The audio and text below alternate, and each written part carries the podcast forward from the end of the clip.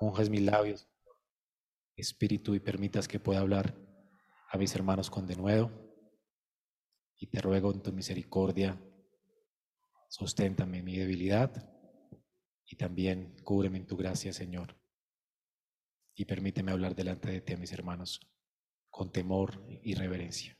Señor, gracias por estar en medio nuestro. Gracias por ser bueno para visitarnos en esta mañana.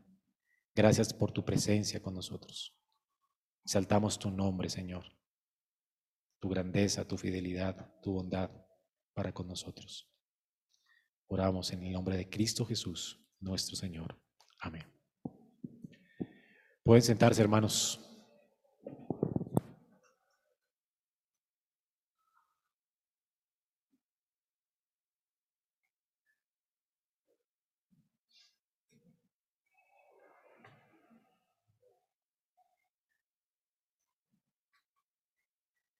Vamos a abrir nuestras Biblias en el libro de Éxodo. Éxodo capítulo 20.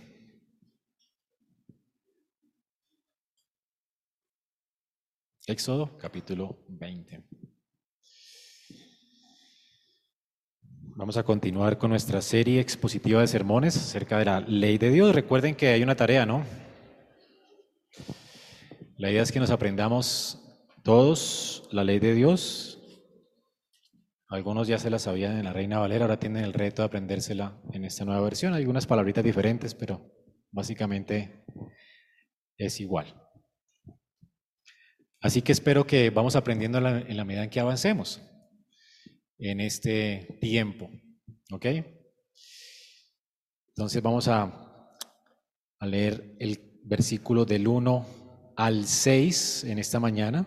Y dentro de ocho días la idea es que vamos a memorizar estos versículos y los vamos a recitar juntos de memoria, ¿ok? Sin leer la escritura. Aceptaron el reto, ¿verdad? Entonces es la tarea para dentro de ocho días. Vamos a leer juntos la palabra de Dios. Dice, entonces Dios habló todas estas palabras diciendo, yo soy el Señor tu Dios que te saqué de la tierra de Egipto, de la casa de servidumbre. No tendrás otros dioses delante de mí. No te ningún ídolo ni semejanza alguna de lo que está arriba en el cielo, ni abajo en la tierra, ni en las aguas debajo de la tierra.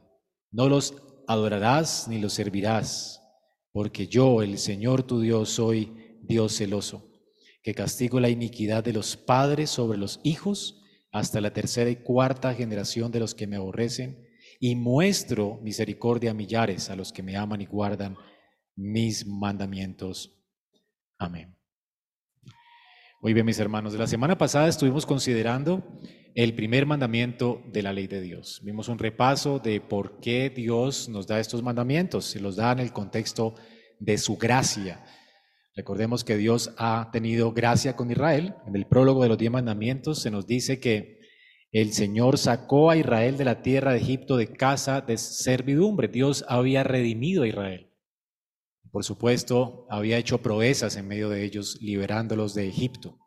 Ahora, por causa de esa gracia, Dios va a habitar en medio de ellos.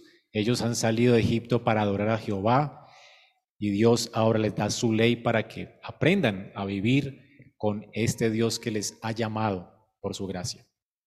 Sí que la ley es dada en, el contexto de la gracia. La ley sigue vigente aún para nosotros, que disfrutamos de la redención de Jehová. La ley es explicada por Jesús en Mateo 5, 6 y 7. Recordemos que el Señor en Mateo interpreta correctamente la ley. No es que Él vino a darnos otra ley, sino que vino a interpretar la ley que ya Dios había dado y ya Él es Dios, ¿no? Por supuesto, Él no va a contradecirse a sí mismo. Por eso cuando Jesús explica correctamente la ley, dice, escucharon que fue dicho. No dice, leyeron que fue escrito, porque él no está corrigiendo la Biblia, él está corrigiendo la enseñanza falsa de los fariseos, que rebajaban la ley a un estándar humano, pues por supuesto fácil de cumplir. Y por eso existían los fariseos. Recuerden que el fariseísmo realmente existe por causa del desconocimiento de la ley de Dios.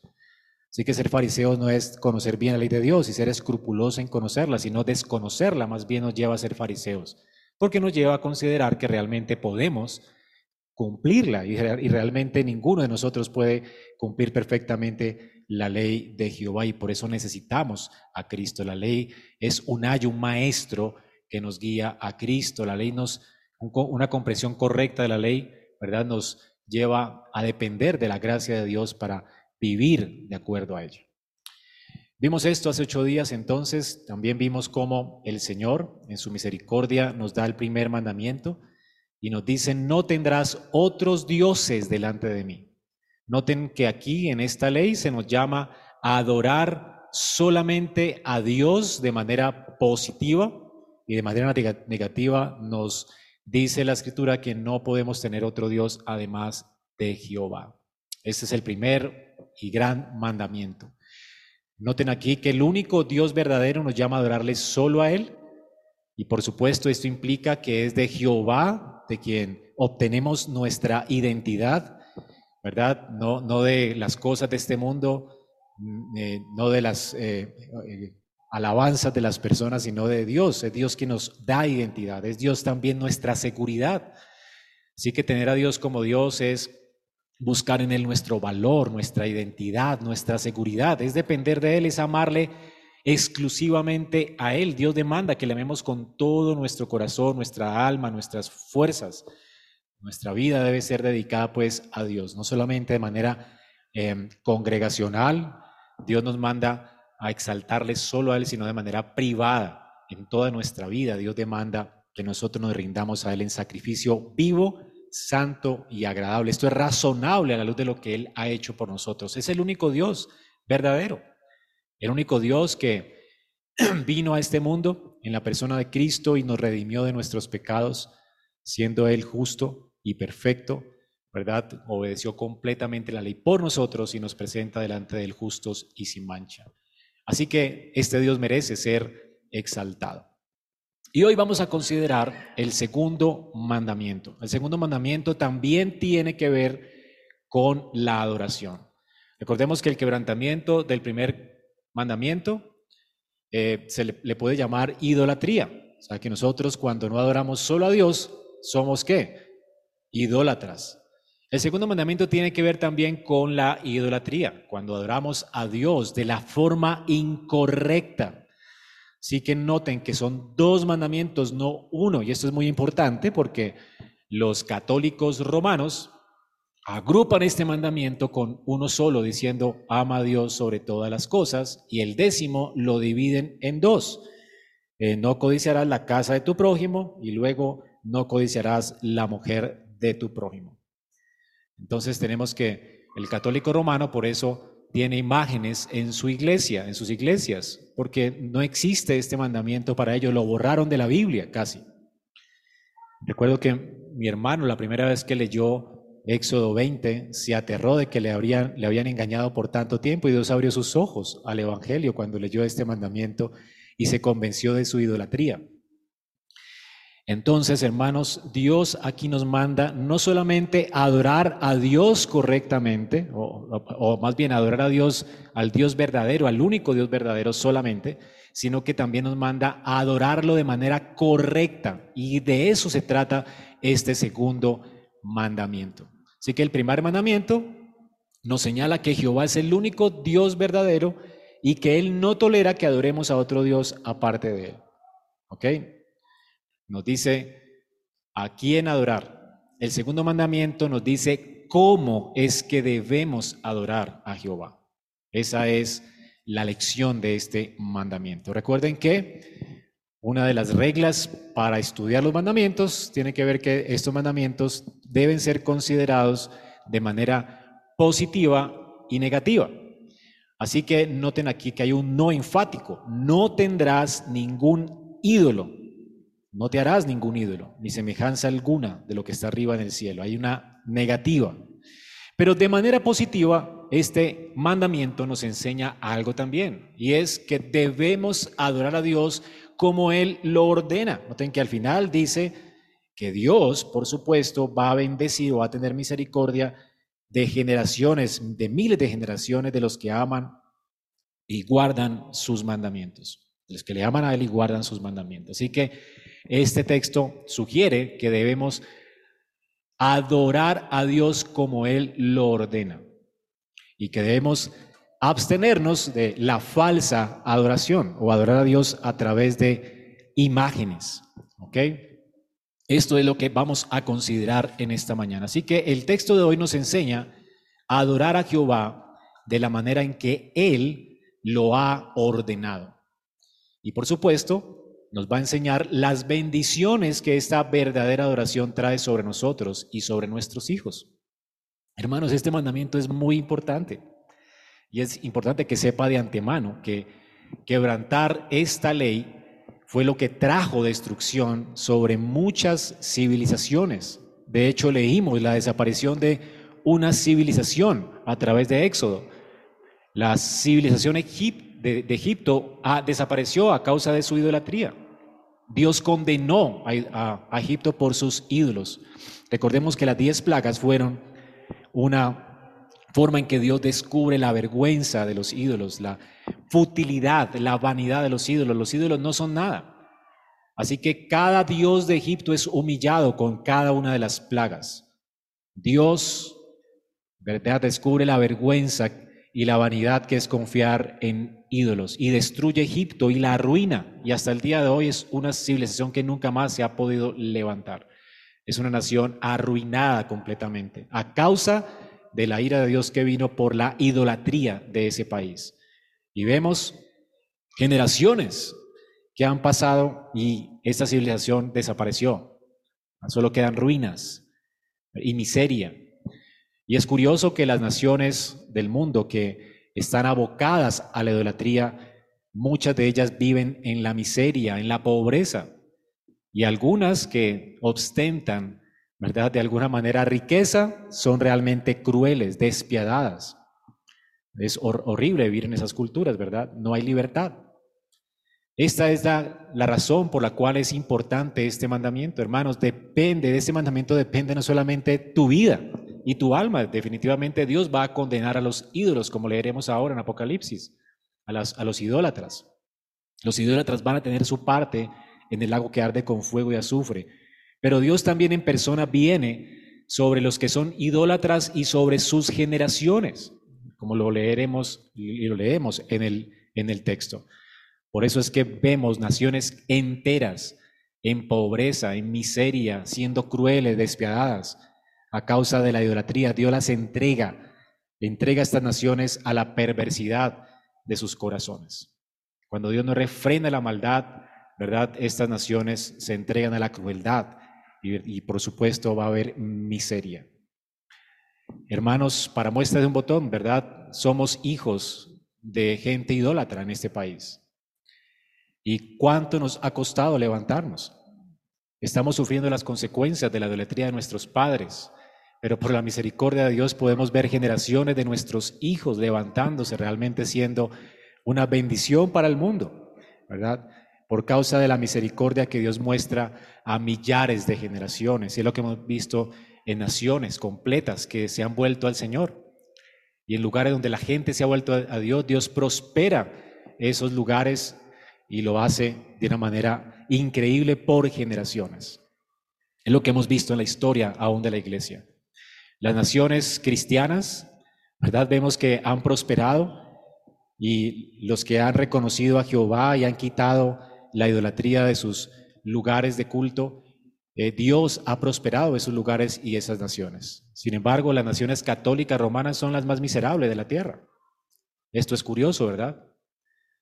Noten entonces cómo la idolatría realmente trae consecuencias para esta vida y para la eternidad. Por eso es importante que usted atienda a la voz de Dios en esta mañana.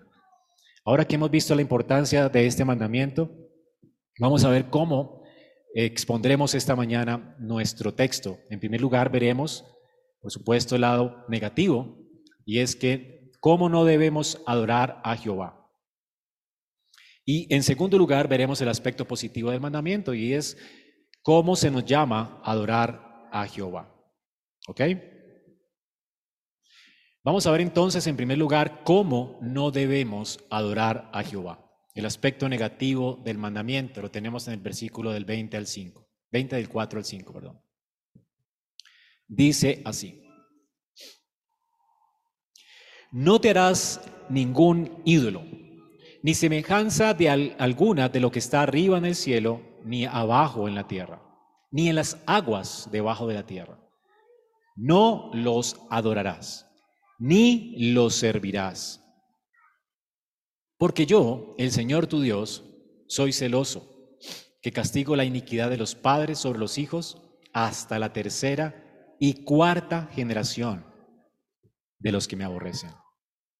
Importante este mandamiento, ¿verdad? Noten cómo comienza en primer lugar con un no. Al igual que el anterior, es un no enfático, rotundo, es una prohibición. Y esta prohibición está compuesta de dos partes. ¿Ok? La primera, se prohíbe adorar a Jehová por medio de ídolos o de imágenes. Es lo primero que vemos aquí. Y en segundo lugar, se nos dan algunas razones para no hacerlo. Vamos a verlo entonces. En primer lugar, la prohibición. Se nos prohíbe adorar a Dios por medio de ídolos. La palabra usada aquí en el texto original hebreo, ídolo, es muy importante porque ídolo viene de la raíz hebrea cortar o tallar una imagen. Así que un ídolo era algo creado con una herramienta, ya sea que la persona que lo talla lo, lo haya tallado en la madera o lo haya hecho con cincel en piedra o lo haya grabado en un metal o lo haya pintado, ¿verdad? Es algo hecho, fabricado por una persona, en definitiva, sea pintado, grabado, cincelado, tallado. Esto significa la palabra ídolo aquí.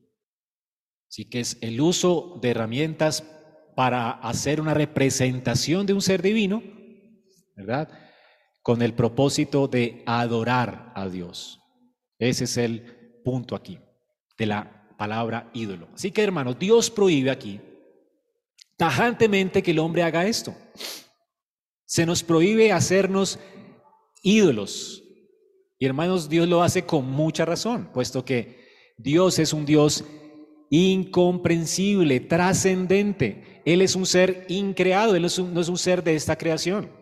Así que con, cualquier cosa con lo que lo queramos comparar, pues estamos realmente haciendo burla de este Dios. Es como compararnos o hacernos un animal y decir, esto, esta persona, este animal se parece a ti. Eso es una burla, ¿verdad? Así que hacernos una imagen de Dios es burlarnos de Él. Porque no hay algo en esta creación con lo que podamos comparar a Dios. Ni siquiera podemos hacer comparaciones. Dios es un Dios que trasciende nuestro entendimiento y se ha revelado en su palabra de una forma en que nosotros no podemos comprensiblemente entenderlo con nuestra mente finita.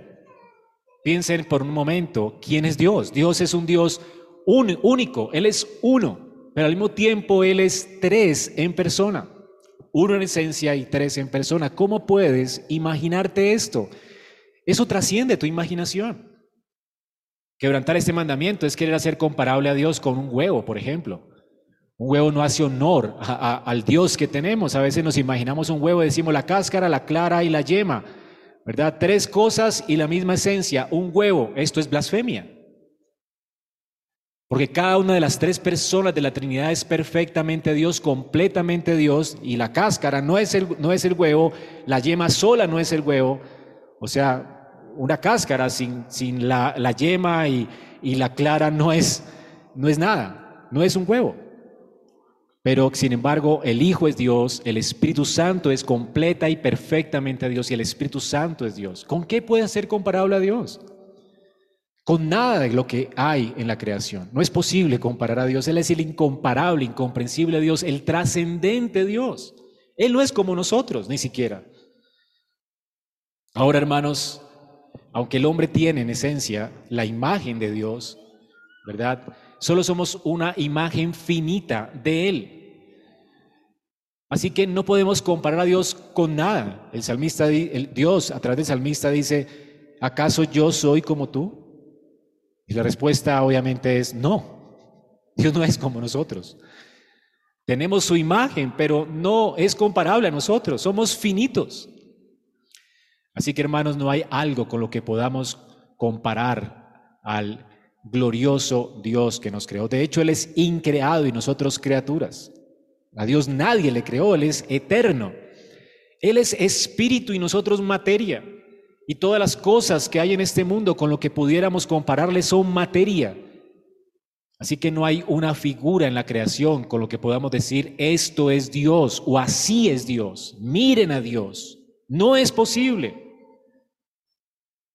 Ahora, el hecho de que seamos creyentes indica que somos personas que creen, que tienen fe. Y la fe, por supuesto, abraza a Dios como Él se ha revelado en su palabra. La fe no tiene que ver. Si nosotros pudiéramos creer en Dios por vista, pues ya no sería fe, ¿verdad?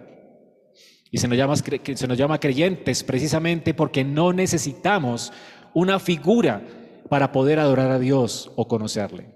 Nos basta escucharle en su palabra y saber cómo se ha revelado Él a través de ella. Por esa razón, hermanos, porque Dios es incomparable, en Deuteronomio 4, del 15 al 18, Dios nos dice así. Vamos a buscarlo, Deuteronomio 4, del 15 al 18.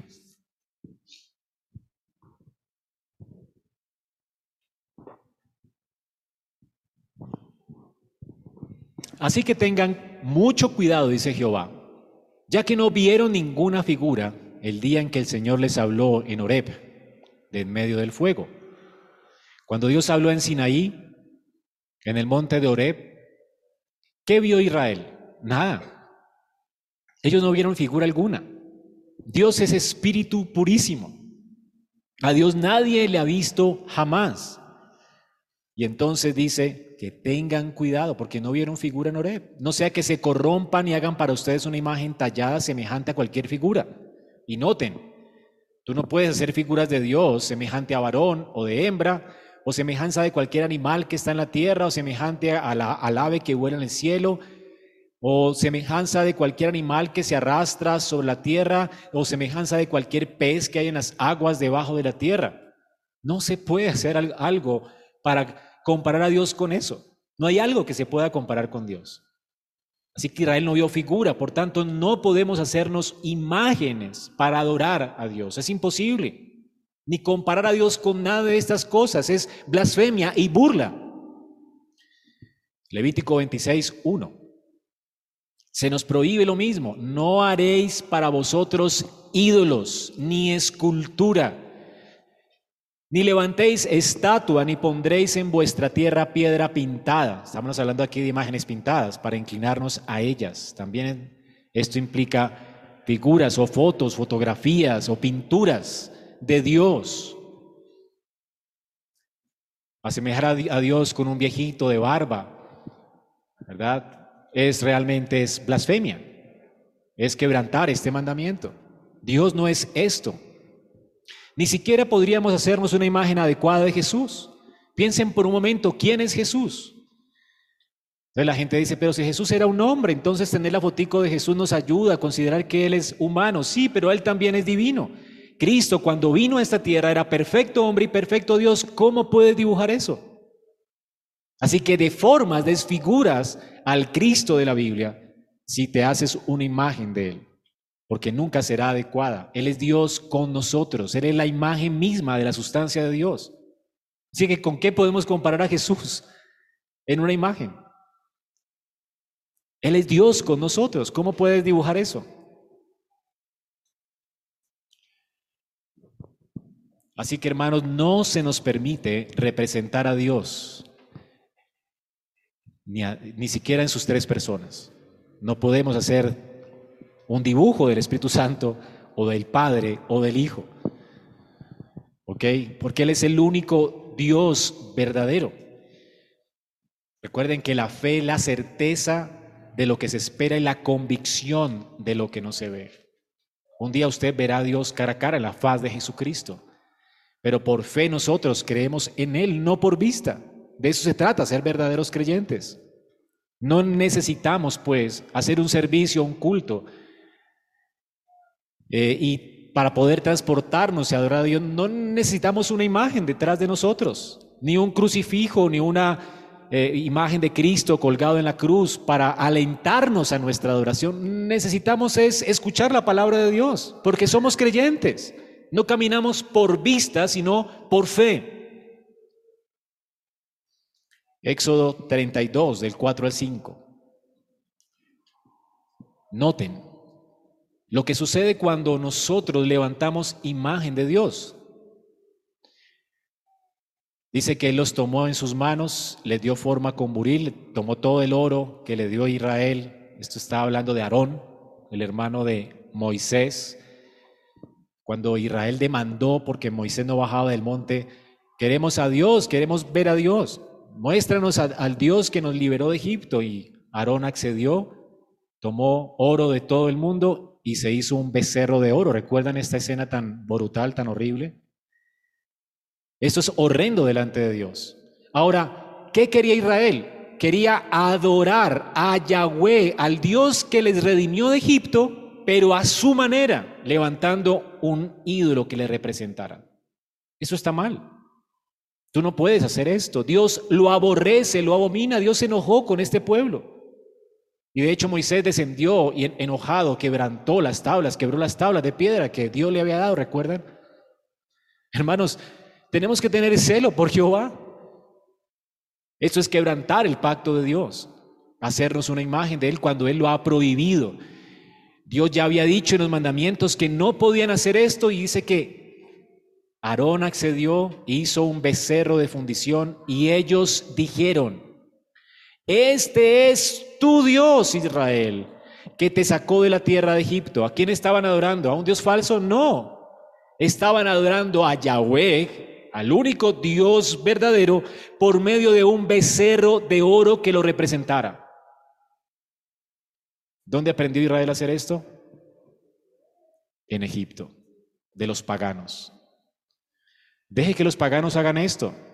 Esto se llama sincretismo religioso. Es lo que hicieron los católicos romanos. No tienes que abandonar tus esfinges, tu idolatría. En la iglesia católica eres recibido y aquí también te tenemos tu imagen, pero una imagen del Dios verdadero. Esto es abominación contra Dios. Dios no permite esto en la iglesia. Es por eso que esta iglesia se corrompió y ahora es una realmente una ramera. Es lo que podemos decir de esta iglesia. Es una iglesia apóstata. Hermanos, qué tristeza que queriendo adorar al único Dios verdadero terminemos en la apostasía. Es lo que sucede con la falsa adoración. Éxodo 32, 5 entonces nos dice esto. Cuando Aarón vio esto, edificó un altar delante del becerro. Y Aarón hizo una proclama y dijo, mañana será fiesta para Jehová. Una fiesta para Jehová cuando se está desobedeciendo directamente una ley de Jehová. Esto es imposible. Esto es inventarnos un servicio a Dios como Él no lo ha demandado y no lo ha ordenado y pretender que Él le agrada. Dios ya nos ha dicho lo que a Él le agrada en su palabra. Dios ya les había dicho lo que a Él le agrada a través de los mandamientos. Y sin embargo Israel desobedece a Jehová y pretende que Dios se sienta agradado. ¿Fiesta para Jehová? A Isaías Dios le recuerda que las fiestas de Israel son abominación, porque ni sus vidas correspondían con su adoración. Adorar a Dios pretendiendo que adoramos a Dios y Él está agradado con nosotros cuando hacemos lo que nos de la gana con nuestras vidas y con nuestra adoración realmente es una falsa, una farsa. Hermanos, ellos pretendieron esta práctica religiosa, ¿verdad? Pero estaba Dios enojado con ellos y lo aprendieron de los paganos. En Egipto se adoraba toda clase de cosas, al sol, la luna, el ganado, y se hacía imágenes de estos dioses. Y tenían muchas imágenes de estos dioses en sus cascos, en sus estatuas, en sus esfinges. Hasta el faraón era adorado en Egipto y habían esfinges del faraón. Dios, hermanos, aborrece ese tipo de adoración pagana. No puedes hacerte ídolos de ningún Dios, ni puedes hacerte un ídolo de Dios o una imagen de talla o de fundición, una pintura de Dios para estimular tu adoración. Si la palabra de Jehová no estimula tu adoración, entonces que nada más lo haga. Todos aquellos que quieren estimular su adoración con un culto inventado por ellos mismos van a perecer para siempre. Dios aborrece a los idólatras y dice Apocalipsis, los idólatras tendrán su parte en el lago que arde con fuego y azufre. Dios abomina la idolatría. Ahora, ¿quiere decir esto que Dios prohíbe las obras de arte? Bueno, claro que no. Dios, de hecho, demanda después en el mismo libro de Éxodo hacer eh, uso de los artesanos del pueblo para decorar el templo. Así que no estamos hablando de artesanías o de imágenes que no sean directamente relacionadas con el culto a Dios. Podemos colocar un cuadro de una imagen de, árboles. Eso no tiene nada que ver con la adoración. Eso tiene que ver con pinturas, eh, la fotografía y cosas por el estilo. Es arte. No es creado con el propósito de postrarnos delante de Él y adorarlo. Lo que se nos prohíbe aquí es hacer representación visible de un Dios o del único Dios verdadero para estimular nuestra adoración, como lo hizo Israel con el becerro de oro, o como hacía Egipto con sus ídolos falsos. Se postraban delante de ellos y los adoraban. Eso es lo que condena este texto. Tampoco está mal, ¿verdad? El Señor Jesús levantó una moneda y dijo, ¿qué imagen ven en la moneda? Jesús no condena la elaboración de imágenes en las monedas, pues seguramente la imagen de la moneda era el César, ¿verdad? Y no se pretende con la moneda que adoremos el César. Así que las imágenes civiles aún están permitidas en la escritura, en un sentido no son condenadas, porque no son con el propósito de adorarlas. Lo que nos dice es a quién pertenece el, el dinero, al gobierno. Dada al César lo que es del César. Él es el que fabrica la moneda, pues dale tributo al César. ¿Ok? Ahora, en una era dominada por lo visual, todos nosotros somos tentados a querer ver a Dios de alguna manera. Pero Dios no nos permite esto. Toda imagen visual, recuerden esto, distorsiona a Dios, lo insulta. Nuestra imaginación distorsiona a Dios. De hecho, hacernos una imagen de Dios mientras oramos es quebrantar este mandamiento. ¿Y cuántos no lo hemos hecho, verdad? Cerramos nuestros ojos y pensamos en un viejito de barba que está allí escuchándonos. Esto es blasfemia. No puedes ni imaginarte a Dios. ¿Con qué puedes realmente eh, adorar a Dios? No tienes necesidad de esto. Piensa en su palabra. Recita la palabra de Dios. Piensa en cómo Dios se ha revelado en ella. Y es suficiente para nuestra adoración. La Biblia debe ser la fuente de todas nuestras ideas acerca de Dios. La Biblia es suficiente para nosotros y para nuestros hijos. Por eso es que en la escuela dominical Debemos evitar el uso de imágenes para nuestros hijos. Está bien hacer, hay flanerógrafos a, ver, a veces, ¿verdad? Que para decirle a, un hijo, mire, este era Abraham, Abraham tenía hijos, pero no hagamos una imagen de Dios para mostrar a nuestros hijos, no nos está permitido, ni de Jesús. Esto es idolatría. No enseñemos a nuestros hijos a hacerse una imagen ni de Cristo, ni del Espíritu Santo, ni del Padre. Esto es lo que se nos prohíbe en este mandamiento. Nuestro servicio de adoración, nuestra escuela dominical debe ser sencilla, simple. Debemos depender en lo posible absolutamente de la palabra de Dios. Por eso no tenemos cosas audiovisuales. En una cultura audiovisual, la iglesia debe aprender a depender de la palabra predicada. La escritura dice que la gente se salvará por la locura de la predicación. La locura de la predicación sigue siendo locura hoy en una cultura audiovisual. Las iglesias dicen, la gente no se salvará. Si le predicamos solamente, la gente necesita ver y por eso prenden sus audiovisuales para mostrar figuras de Dios y cosas que impacten los ojos. Pues si los hombres no se han de salvar por la locura de la predicación, entonces que perezcan si no es a la manera de Dios, que perezcan. Porque la única fuente de salvación es la palabra de Dios. Por ella es que nacemos de nuevo, es la simiente incorruptible. ¿Cambiaremos pues de estrategia porque la cultura es visual?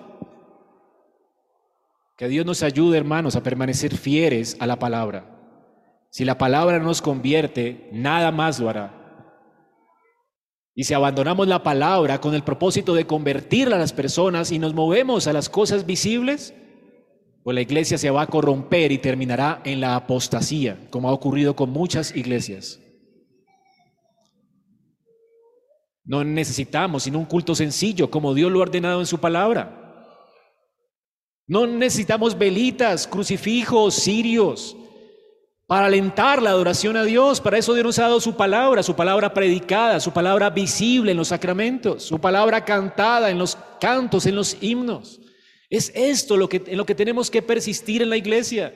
Cantar la palabra, predicar la palabra, leer la palabra. Por eso nuestros cultos se deben caracterizar por esto.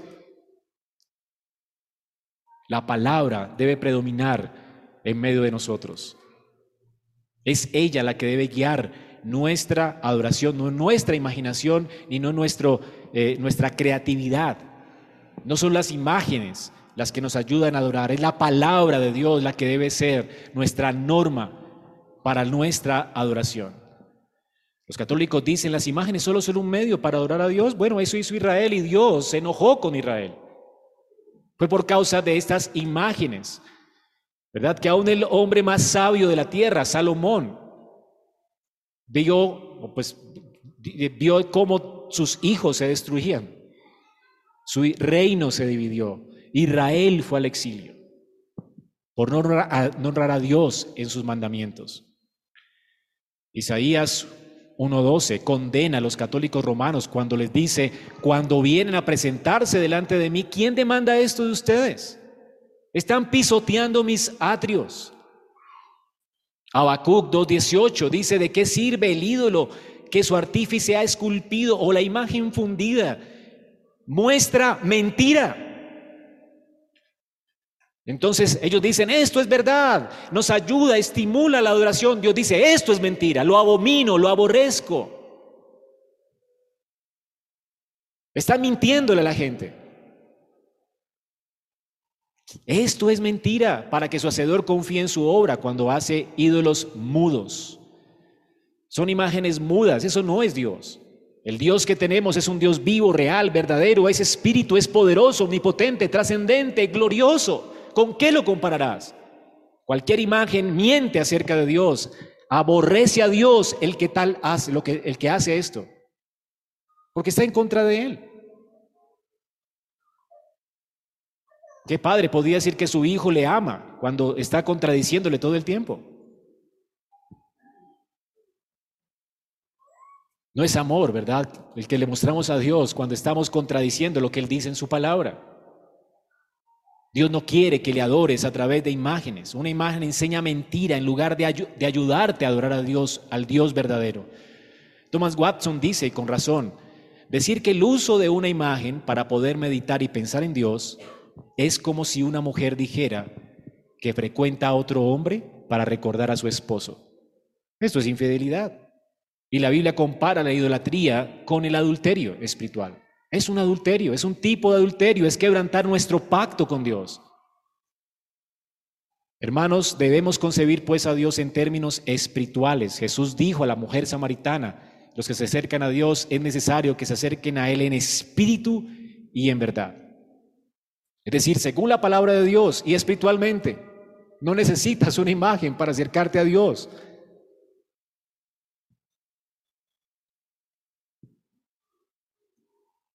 De hecho, hermanos, podemos ver a Dios en la persona de Cristo de manera más gloriosa y completa. Dios se ha revelado en su palabra y especialmente en la persona de su Hijo. Jesús le dijo a Tomás, tanto tiempo hace que estoy con vosotros y no me has conocido, perdona Felipe, Felipe, el que me ha visto a mí ha visto al Padre. ¿Cómo pues dices tú, muéstranos al Padre, muéstranos a Dios? Mírame a mí, yo soy Dios. Hermanos, Cristo es la expresión más máxima de la persona de Dios.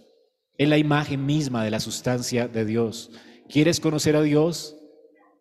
Conoce, deleítate en la persona de Cristo. Hermanos, Dios de hecho entra en tantos detalles aquí en este mandamiento porque Él sabe cuán propenso es el hombre para abocarse hacia este pecado. Así que este texto nos llama a resistirnos a la idolatría. La idolatría es tan contagiosa como el Omicron. ¿Han visto las estadísticas del Omicron? Súper contagioso. ¿Sabes qué? La idolatría es igual. Recuerdo a Salomón, Primera de Reyes 11, el 1 al 4. Dice que él amó, además de la hija del faraón, a muchas mujeres extranjeras. Eran idólatras todas ellas. Miren lo contagioso que es esto. El hombre más inteligente, más sabio de este mundo, se contagió de la idolatría de estas mujeres, siendo un hombre tan sabio. Dice que a las de Moab, a las de Amón, Edom, Sidón y a las Eteas, gente de las cuales Jehová había dicho a los hijos de Israel, no os juntéis o alleguéis a ellas, ni ellas se allegarán a vosotros, como no os unáis en yugo desigual con los incrédulos. ¿Y por qué? Porque la idolatría es contagiosa. A estas pues se juntó Salomón con amor, amó a estas mujeres, no pretendía amar sus ídolos. Sin embargo, ¿qué hizo después? Tuvo 700 mujeres reinas, 300 concubinas y sus mujeres desviaron su corazón tras la idolatría. Y cuando él era viejo, sus mujeres inclinaron su corazón tras dioses ajenos y su corazón no era perfecto con Jehová su Dios como el corazón de su padre David. El hombre más inteligente de este mundo terminó postrado ante imágenes de talla, quebrantando este mandamiento. Su reino fue dividido y de generación en generación ¿verdad? Israel no pudo volver a ser libre más. Qué terrible es la idolatría, ¿verdad? Dios se toma este mandamiento en serio. Se tomó la idolatría de Salomón en serio. El hombre más sabio se contagió de esto por andar con idólatras. Por eso es que nuestro catecismo nos advierte de no juntarnos con romanistas. No te unes en yugo desigual con otro cristiano cuando te juntas con un católico romano. O cuando quieres casarte con un católico romano es abominable delante de Dios y te contagiará a ti. Como dice, dice Watson, es más fácil que cuando juntas vino y, vinagre, que el vino sea vinagre, de que el vinagre, de que el vino, perdón, endulce el vinagre. No es que yo lo voy a convertir, no, tú te convertirás al idólatra. Esto es mentira. ¿Cómo le haces cuando andas entre idólatras para vivir la vida cristiana? Terminarás como ellos, es imposible, Dios dice que no. Es contagioso, así que debes evitar estas compañías. Evita las compañías con los idólatras. No entremos en sus templos paganos. No entremos en matrimonios con ellos. Recuerden lo que dice 2 Corintios 6:14, no os juntéis en yugo desigual con los incrédulos. Terminarás como ellos. Es más fácil que un idólatra te corrompa a ti que tú le conviertas a él. Allí tienes el testimonio del hombre más sabio del mundo. No ha existido hombre como Salomón, tan sabio como Salomón. ¿Crees que eres más sabio que Salomón? Terminarás corrompiendo tu alma y tu vida. Hermanos, no arruines tu vida con la idolatría y especialmente no arruines la vida de tus hijos como veremos ahora. Arruinarás tu vida y la, de tu descendencia después de ti.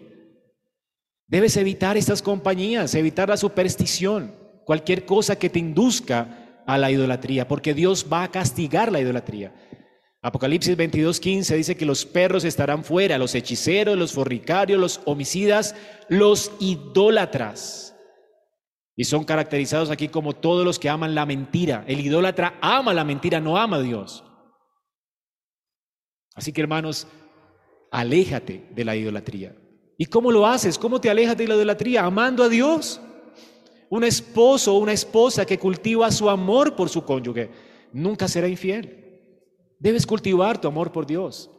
Y cultivas tu amor por Dios obedeciendo a su palabra y orando a Dios para que te ayude a ser fiel a Él. Vive en dependencia de Dios. Ama a Dios, cultiva tu amor por Él, lee su palabra, búscalo en oración, vive en dependencia de Él y no serás arrastrado por la falsa adoración. Y especialmente ora a Dios para que Él te sostenga. El Salmo 119, 117 dice, Señor, sosténme y seré salvo. Tú necesitas que Dios te sostenga porque la inclinación de tu corazón es hacia los ídolos. Y Señor, si tú me sostienes, dice el salmista, me regocijaré para siempre en tu ley. Ahora, hermanos, este mandamiento no solo prohíbe adorar a Jehová por medio de ídolos, también ofrece razones para no hacerlo. Noten esto. No los adorarás ni los servirás. ¿Por qué? Razones. Versículos 5 y 6. Porque yo, el Señor tu Dios, la primera razón, soy celoso. Castigo la iniquidad, segunda razón, de los padres sobre los hijos hasta la tercera y cuarta generación de los que me aborrecen. Tercera razón, y muestro misericordia a millares, son los que me aman y guardan mis mandamientos. Una razón es que Dios es celoso, hermanos. Y es celoso en dos sentidos en ese texto. El primer sentido es que Dios tiene celo por lo que le pertenece a Él. Dios es como una osa celosa que cuida a sus crías. Dios protege a los que son suyos. Es como un esposo con su esposa, es fiel, celoso con ella por causa de su unión pactual con su pueblo. Ese es el primer sentido. Dios no permite, por eso que nada eh, corrompa a su pueblo, por eso nos manda este mandamiento. Él no quiere que su pueblo sea corrompido por estas cosas y nos quiere proteger de la idolatría. Él sabe cuánto nos corrompe estas cosas y cuánto nos daña. En otro sentido, Dios también es celoso cuando el pueblo es infiel y se va tras otros amantes. Dios responde con celo santo. No es un celo como el celo nuestro, ¿verdad? Que de pronto estalla en ira. Dios es muy misericordioso y fue muy misericordioso con Israel y lo toleró. Pero sin embargo, el, el celo de Dios, ¿verdad? Eventualmente también, como leímos ahora en nuestro texto del profeta, dijo, ya, ya no tolero más esto. Y entrega a Israel a las naciones extranjeras y la empobrece a causa de su idolatría. Christopher Wright dice que un Dios que no es celoso eh, sería tan despreciable como un esposo al que no le importa si su esposa le es fiel o no. Parte de nuestro problema con esta profunda realidad del pacto es que hemos llegado a considerar la religión, como todo lo demás, como un asunto de elección al consumidor. Pero el Dios único e incomparable, el único Dios verdadero, hace necesarias, necesarios reclamos y exclusivos reclamos y tiene derecho al monopolio de nuestro amor. Los celos son el amor de Dios que se protege a sí mismo. Hermano, Dios nos ama celosamente y también nos ama y Él quiere que le amemos a Él con celo santo. Dios tiene el derecho a decirnos cómo quiere ser adorado. Y además Él nos ha mandado que no menospreciemos su amor convirtiéndole a Él en un ídolo. Hermanos, Dios se indigna cuando su pueblo va en pos de ídolos y le ofrece una adoración voluntaria, creativa, y no como Él lo ha ordenado en su palabra. Y tenemos algunos precedentes en la Biblia. Recuerdan a Nadab y Abiú en Levítico 10. Ellos hicieron algo que Dios no había ordenado en su palabra. Quisieron adorar como Dios no había ordenado. Dios había dicho cómo preparar el incienso y ellos fueron creativos y, hicieron un olor creativo para Dios. Y Dios los mató en el acto como precedente de que Dios abomina nuestra adoración creativa. No debemos ser proactivos en la adoración.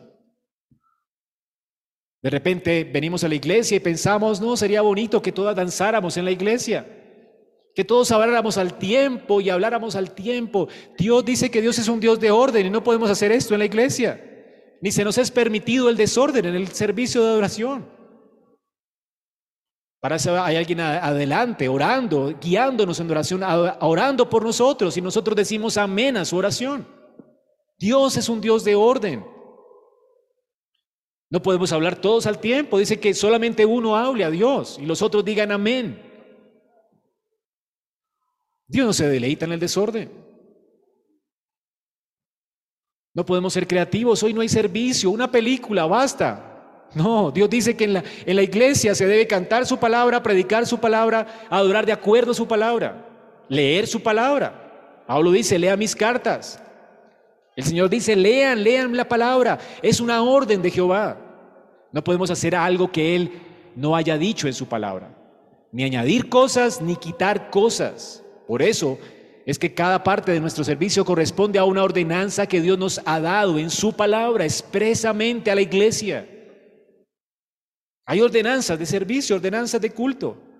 Nada de son un precedente de que Dios abomina la creatividad en nuestro servicio de adoración.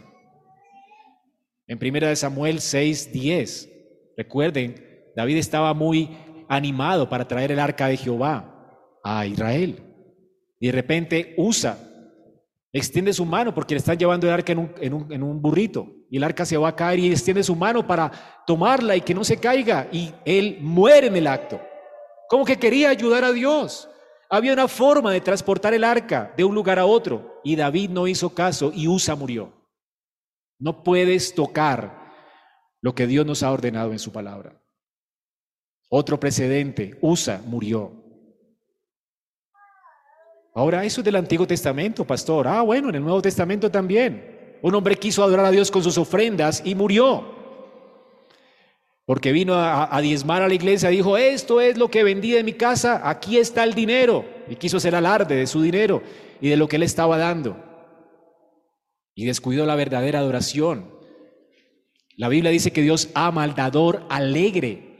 Dios abomina la ofrenda del impío, del que viene a hacer alarde de sus ofrendas, diciendo que lo entregó todo y aún mintiendo a Dios porque él no hizo esto. ¿Y qué pasó con Ananías y Zafira? Como precedente, en el Nuevo Testamento murieron en el acto por una falsa adoración. Simplemente por ofrendar a Dios pretendiendo haber dado todo cuando estaban mintiendo al Espíritu Santo.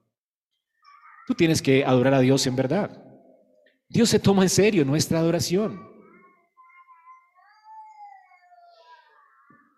Dios, hermanos, es celoso y le importa cómo adoramos y servimos a Él. Y para eso ha dado ordenanzas en su palabra. Y otra razón es que la falsa adoración es una muestra de aborrecimiento a Dios. Dice que Él, eh, yo soy Dios celoso, que castigo la iniquidad de los padres hasta la tercera y cuarta generación de los que me aborrecen. Los idólatras aborrecen a Dios. Se ven muy devotos, ¿verdad? Con su camándula, ¿verdad? Concentrándose y viendo la fotico de Dios o la fotico de un ángel, lo que sea, para concentrarse se ven bonitos, devotos, uno diría que no le hacen mal a nadie. Pero son aborrecedores de Dios y Dios los matará con la espada de su boca. No quedarán ilesos los que tal hacen. No importa cuál espiritual se vea alguien, adorando un ídolo o pretendiendo adorar a Dios a través de una imagen. Tal persona es aborrecedora de Dios, no ama a Dios. ¿Cuánto ama a Dios? Mire, lleva la fotico allí con él. Lleva la fotico de Jesús a todo lado, tiene el crucifijo a todo lado y tiene la imagen de Jesús en su, en su, en su celular o lo que sea. ¿Sabes? Aborrecedor de Dios. No ama a Dios, lo aborrece. Hay, hay gente que se justifica. Yo tengo la foto de mi esposa en el celular porque la amo. ¿Cómo no tendré la foto de Jesús? Porque lo amo. ¿Sabes qué? Lo aborreces porque Él te prohíbe hacerlo.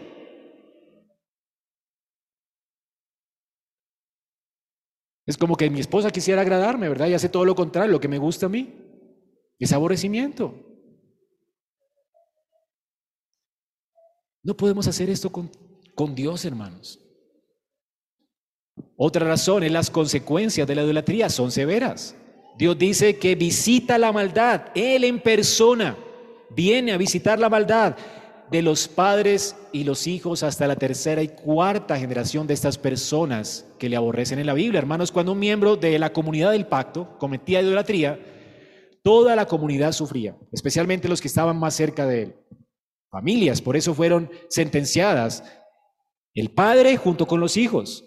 Israel completo a causa de la idolatría del rey. ¿Recuerdan? Sufrió las consecuencias de la idolatría del rey. Israel fue cautivo, habían creyentes dentro de los cautivos, no quiere decir que se van a perder, ¿verdad? Pero sí reciben las consecuencias de la idolatría de sus padres. Eso es muy triste, ¿verdad? Que tú sentencias a tus hijos a la miseria por causa de tu idolatría.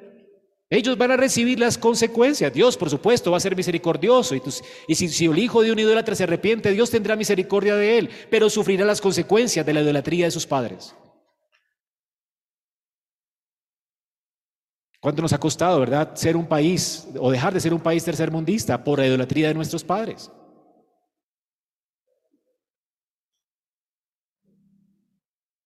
Dios visita la iniquidad hasta la tercera y cuarta generación de los que le aborrecen. ¿Comprendes esto? Bueno, algunos se preguntan, ¿cómo se relaciona esto con Deuteronomio 24? Los padres no morirán por los hijos, ni los hijos por los padres. Cada uno morirá por su pecado. O con Ezequiel 18:20, dice el alma que pecare, esa morirá. El hijo no lleva el pecado de su padre, ni el padre llevará el pecado de su hijo. Ah, la Biblia se contradice. Dios dice algo en su ley, aquí se, se está contradiciendo. No, Hermanos, el asunto aquí es que los textos de Ezequiel y Deuteronomio 18 y Ezequiel 24 están dados en el contexto de la administración de la justicia dentro del sistema de Israel. Es decir, que cuando un juez va a juzgar a alguien, ese juez no puede condenar a los hijos por causa del pecado del padre.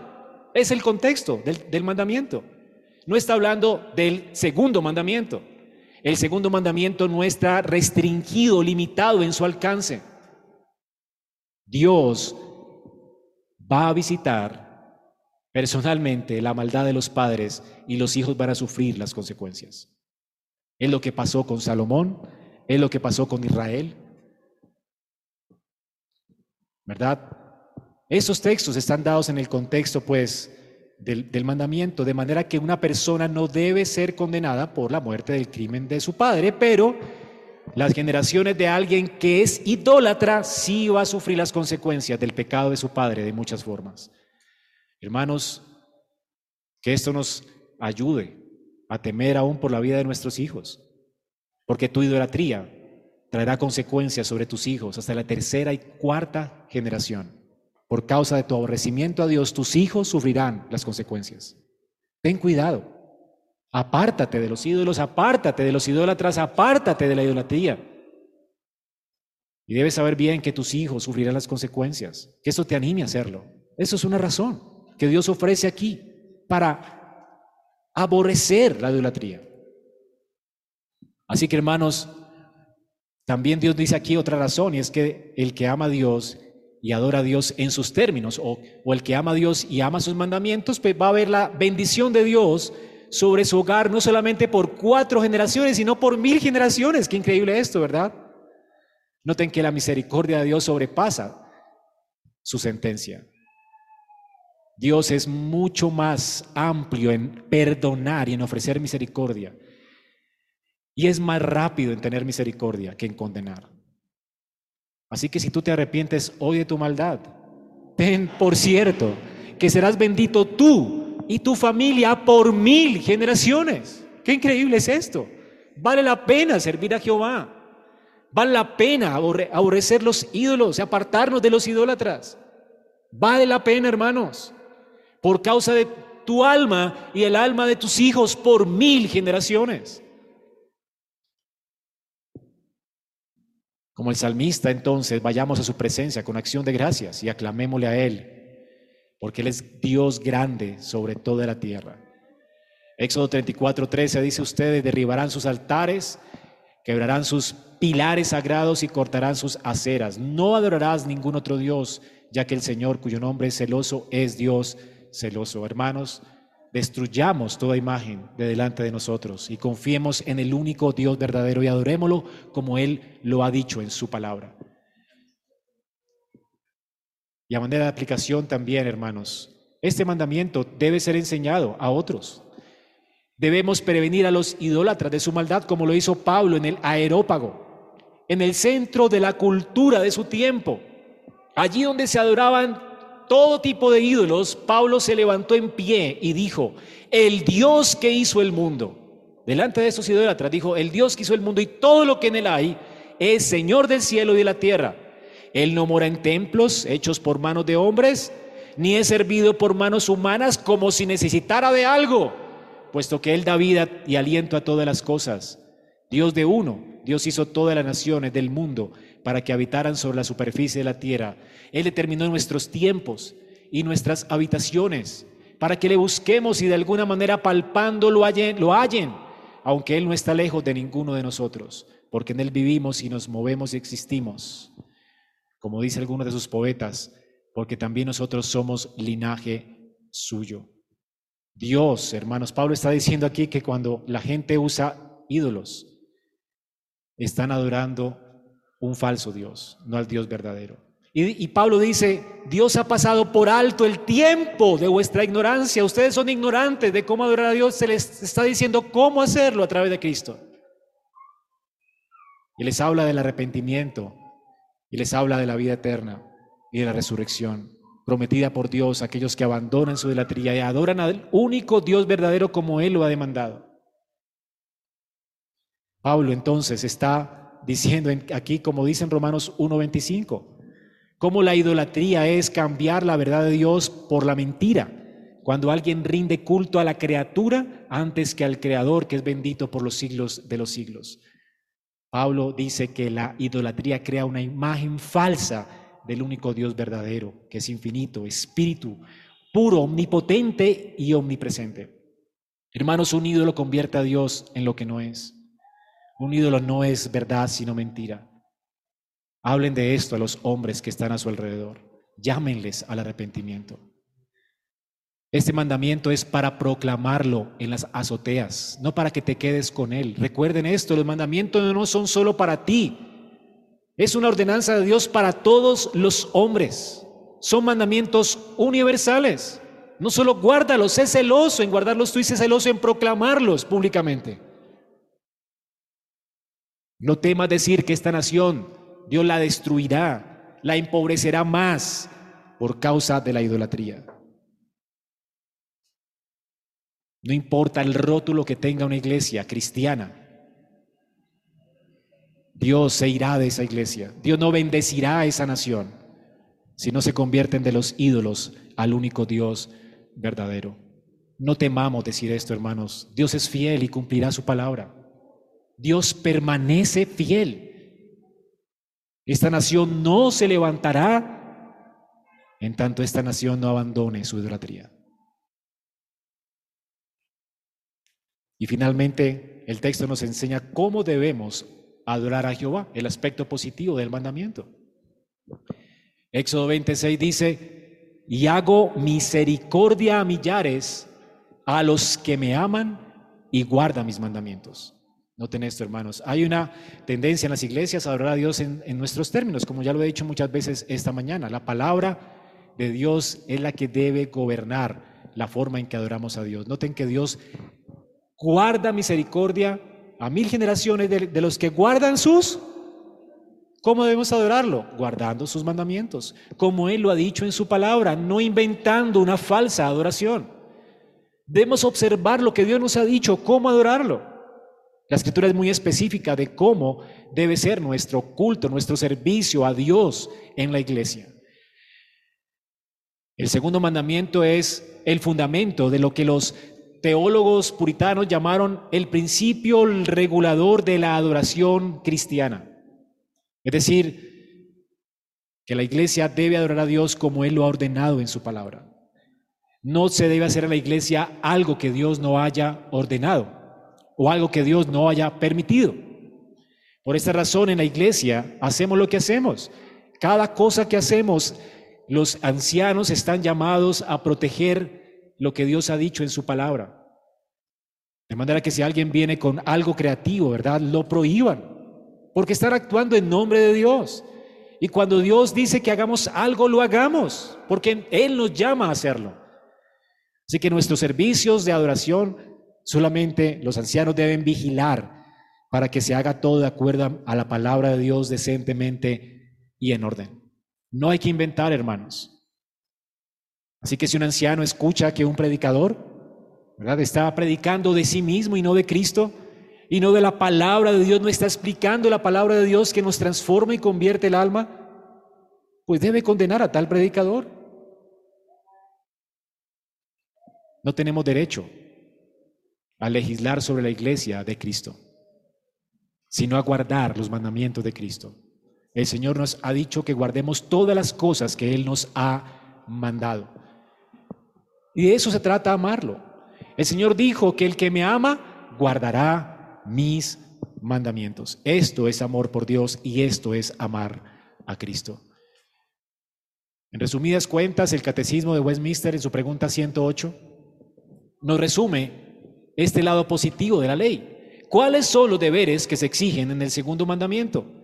Y nos resume de esta manera, virtuosa. Los deberes que se exigen en el segundo mandamiento son recibir y observar y conservar pura y completa toda adoración, ordenanza religiosa que Dios ha instituido en su palabra. cada cosa que hacemos en nosotros en la iglesia debe, serlo, debe hacerse como Dios lo ha establecido en su palabra. Y nos dice particularmente qué cosas, por ejemplo, la oración, debe hacerse oraciones en la iglesia, acciones de gracias en el nombre de Cristo. Se debe leer la Biblia, predicar la Biblia, se debe escuchar la Biblia. Esto es adoración. La administración y recepción de los sacramentos se debe hacer en, el servicio de adoración. Se debe disciplinar a la iglesia en el servicio de adoración, reprender públicamente a un hermano que está eh, manchando el honor de Cristo y recibir públicamente a los hermanos que creen en el Señor Jesucristo. Esto es disciplina eclesiástica. También el ministerio y el mandamiento del ayuno, el jurar en el nombre de Dios, los votos públicos, todas esas cosas son legítimas en nuestro servicio de adoración como también la desaprobación, detestar y oponerse a toda adoración farsa y según el llamado y el puesto que cada uno tiene, eliminarla, así como a todos los monumentos de idolatría. Esto es lo que nos manda positivamente el mandamiento. Y finalmente, recordemos, hermanos, que la razón también por la cual Dios prohíbe las imágenes es que cuando Dios creó al mundo por primera vez, hizo hombres y mujeres a su imagen. Tú no necesitas imágenes de Dios, porque Él nos creó a su imagen. Por supuesto, fuimos hechos para ser una representación finita de Dios en la tierra. Somos criaturas creadas para la gloria de Dios. Y esa es la razón por la cual Dios nos dice que no hagamos imágenes. Ya tiene Él una imagen en esta tierra. Donde quiera que existiera un hombre en esta tierra, ¿verdad? Y si la tierra se llenaba de hombres, la tierra sería llena de la gloria de Dios. Fue la intención de Dios desde el principio. Que la tierra fuera llena de su gloria, con imágenes santas, hombres, creados a su imagen y semejanza, varón y hembra. Pero hermanos, sabemos también que por causa de la entrada del pecado al mundo, Dios, ¿verdad? Condenó el pecado y el hombre murió y la imagen de Dios fue distorsionada. Aunque el hombre sigue siendo imagen de Dios, no reflejamos esa imagen a causa del pecado. El pecado dañó la imagen de Dios. Dios demanda de nosotros ser su imagen, pero no podemos a causa del pecado. Nuestra vida es una contradicción desde la caída. Todo lo que proyectamos es una mentira acerca de Dios. Cada mentira tuya es una deformación de quién es Dios, que es la verdad cada deslealtad tuya. está diciendo que Dios es infiel y esto es realmente blasfemo. Cada vez que le quitas algo a tu prójimo, estás diciendo que Dios no es generoso. Cada obra nuestra que no corresponde a la ley de Dios, realmente estamos manchando el honor mismo del carácter de Dios porque fuimos creados para reflejar su gloria. Y por eso es que hoy necesitamos a Cristo. Dios envió a su Hijo Jesucristo al mundo para reparar su imagen en nosotros. Jesús es la imagen del Dios verdadero. Como dice Colosenses 1.15, Él es la imagen del Dios invisible. Hermanos, Él es la representación exacta del ser de Dios, Hebreos 1.3. Por eso Jesús pudo decir que donde el hombre lo ve a Él, ha visto a Dios. Ahora, ¿cómo logra Dios transformar nuestras vidas al carácter de Cristo? La única forma en que Dios tiene misericordia de nosotros y perdona nuestra idolatría si eres un idólatra es en Cristo. En Cristo, porque Él cumplió perfectamente la ley de Dios y porque Él es la imagen viva de Dios y nunca manchó el honor de Dios, además porque Él es Dios con nosotros y murió en una cruz, nosotros somos justificados por medio de Él. Dios nos imputa la perfecta justicia de Cristo a nosotros para presentarnos delante de Él justos y sin mancha. Qué glorioso es esto.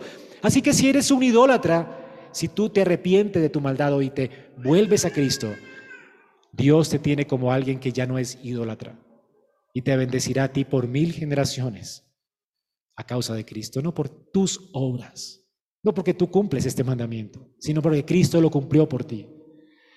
Y en segundo lugar, Dios quiere santificarte y hacerte esta persona que no adora imágenes y que es fiel a su pacto.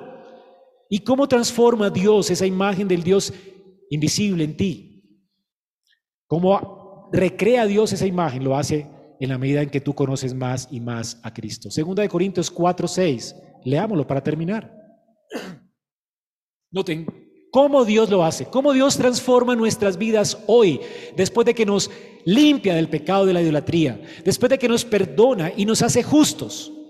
¿Cómo es que ahora siendo justificados por Dios podemos ser más parecidos a Dios progresivamente? ¿Cómo lo hacemos?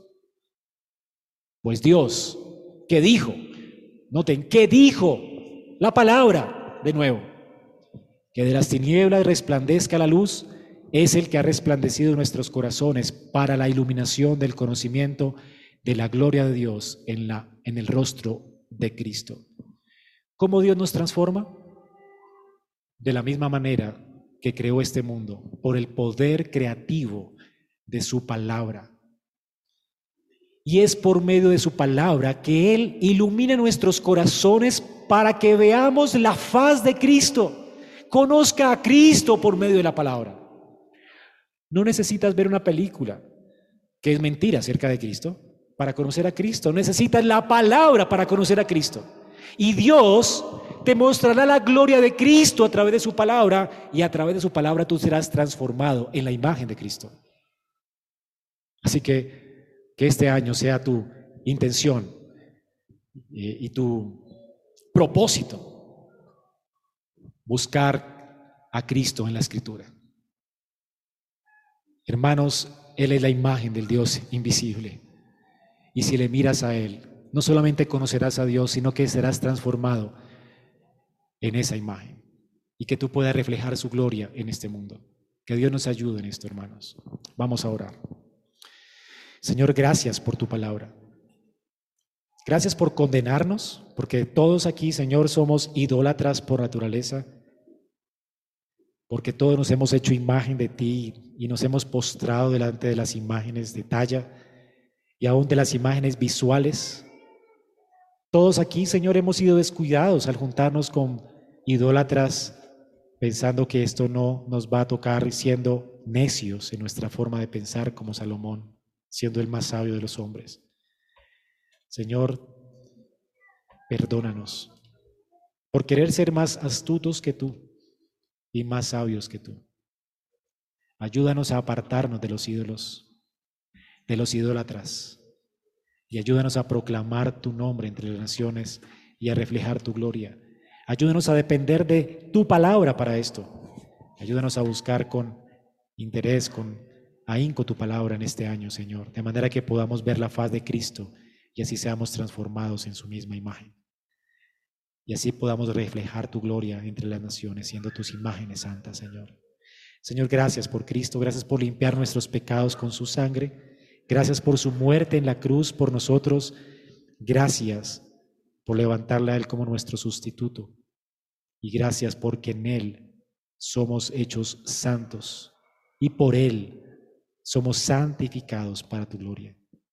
Gracias, Señor. Gracias por darnos salvación y porque en Cristo nos bendices hasta mil generaciones. Ayúdanos a amarte, a cultivar nuestro amor por ti y ayúdanos, Señor, a considerarte a ti como te has revelado en tu palabra, de manera que podamos darte honor y gloria en todo lo que hacemos. Te lo pedimos en Cristo Jesús, Padre. Amén.